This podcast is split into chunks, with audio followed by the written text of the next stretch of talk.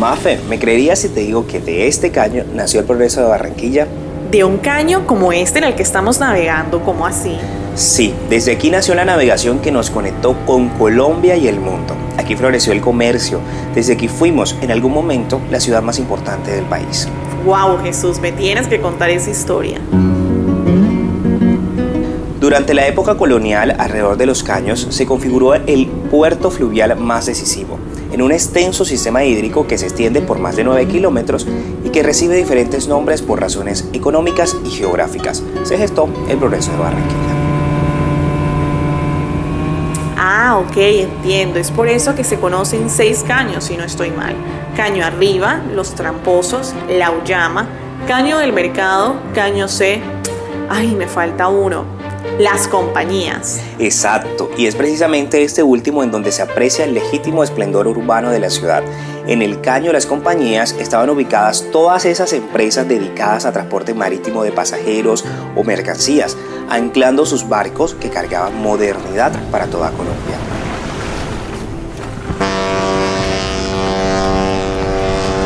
Era la zona de más fácil acceso al mar a través del Canal de la Piña, una desembocadura del río Magdalena.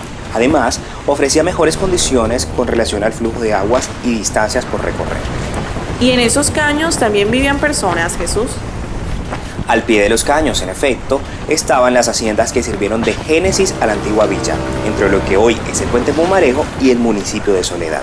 En su recorrido constituían, como te he dicho, un complejo sistema hídrico que conectaba a los hacendados, comerciantes y habitantes de la región con sus lugares de residencia o negocios. Cuando encontraban espacio formaban ciénagas e islas que también fueron diseñando los trazos urbanos que finalmente tiene Barranquilla. Increíble. Y ven acá, ciudades como Cartagena y Santa Marta, porque ellas no tenían protagonismo también con sus cuerpos de agua. A mediados del siglo XIX el río era la vía principal para conectar el interior con las costas. Es ahí, con la expansión del comercio exterior, con que Barranquilla ocupa el primer lugar entre los puertos para el comercio exterior nacional. ¿Te imaginas por qué? Por su ubicación geográfica, siempre he escuchado que es uno de los fuertes de la ciudad. Exactamente, por su ubicación estaba mejor conectada que Cartagena y Santa Marta. La primera empleaba el canal del dique para llegar al río. Ese canal tenía graves problemas de navegabilidad y Santa Marta nunca se unió directamente al río. Tenía que recurrir a la Ciénaga Grande y unos caños con muchos problemas. Barranquilla era entonces sinónimo de optimización en tiempo y recursos, y todo eso nuevamente gracias a los caños. ¿Y en qué momento dejó de ser así? Porque esos caños ya no queda nada de lo que me cuentas.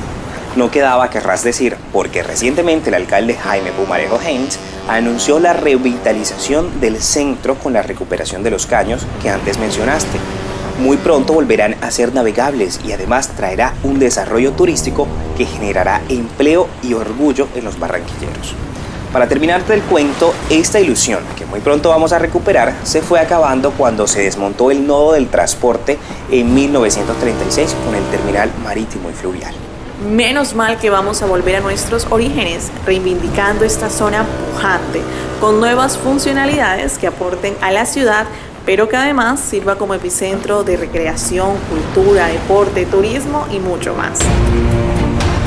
Bueno Jesús, yo creo que con esta maravillosa historia y llena en particular de mucha alegría y esperanza, nos despedimos de un capítulo más de Así Suena Barranquilla, nuestro podcast digital Escúchanos en Spotify y demás plataformas digitales.